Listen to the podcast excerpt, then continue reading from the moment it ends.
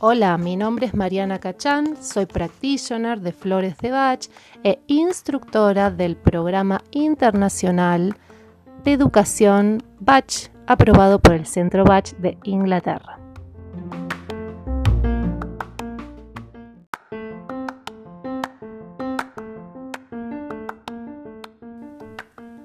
Hola chicas, buen día. Les voy a compartir, voy a empezar a, compartir así preguntas que me hacen los alumnos. Este, acá me pregunta otra alumna, me dice que hay una flor que se acuerda que era para la mala circulación y que si hay alguna flor para la baja presión. Que le están preguntando a ellas. Recuerden que las flores no actúan sobre el cuerpo físico ni sobre los síntomas.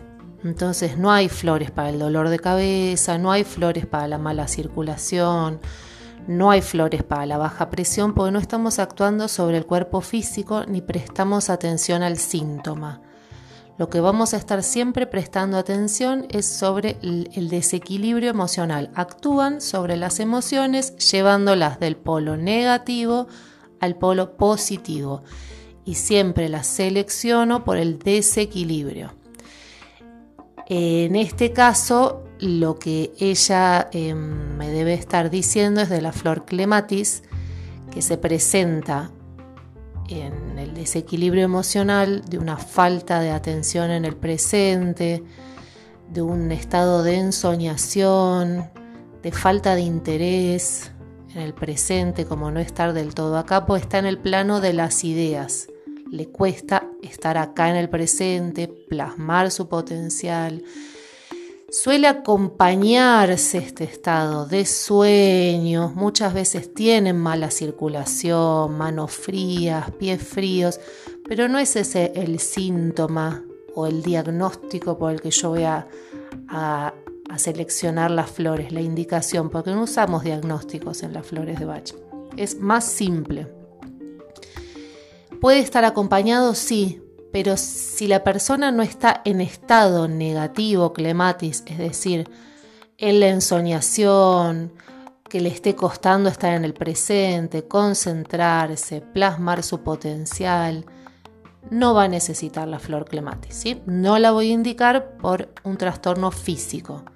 Entonces, podríamos decir que no hay flores para la mala circulación, ni flores para la baja presión, ni para el dolor de cabeza, ni para las varices, ni para hemorroides, porque se venden en muchos lados fórmulas y flores para trastornos físicos y las flores actúan sobre las emociones. Bueno, espero que les haya servido y nos vemos en el próximo podcast.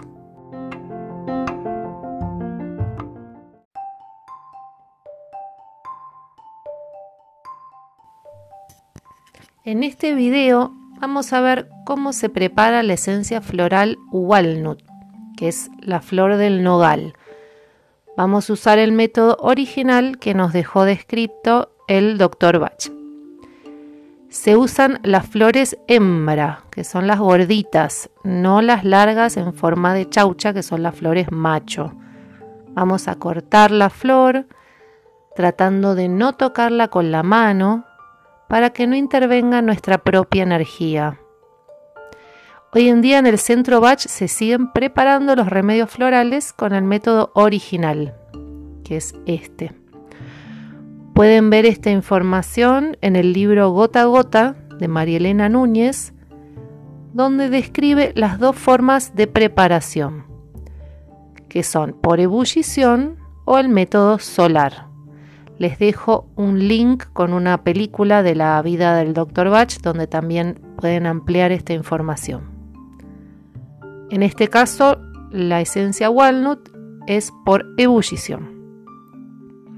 Esta esencia nos va a permitir conservar nuestra trayectoria de vida sin desviarnos con las influencias externas con las opiniones, las energías, los mandatos o ideales de los demás. está en el grupo de la hipersensibilidad y también nos ayuda a adaptarnos a los cambios de la vida, a soltar lazos, a las transiciones. Voy a utilizar para esta preparación agua pura, puede ser agua mineral o, agua potable. En este caso yo voy a utilizar un agua de vertiente, que estoy en el Cerro Otto de Bariloche, y vamos a hervir las flores por media hora. Una vez hervida, coloco la olla en la tierra, en que le dé el sol, así intervienen todos los elementos. Esto que obtengo, esta es la tintura madre. Cuando se enfríe, la voy a filtrar y la voy a guardar dividiendo en partes iguales con coñac o brandy para conservar. Así que bueno, acá tengo mi tintura madre. Fue muy hermosa la experiencia, me sentí un poquito el Dr. Bach y si pueden les recomiendo hacerlo porque es, es muy bonito. Nos vemos en el próximo video.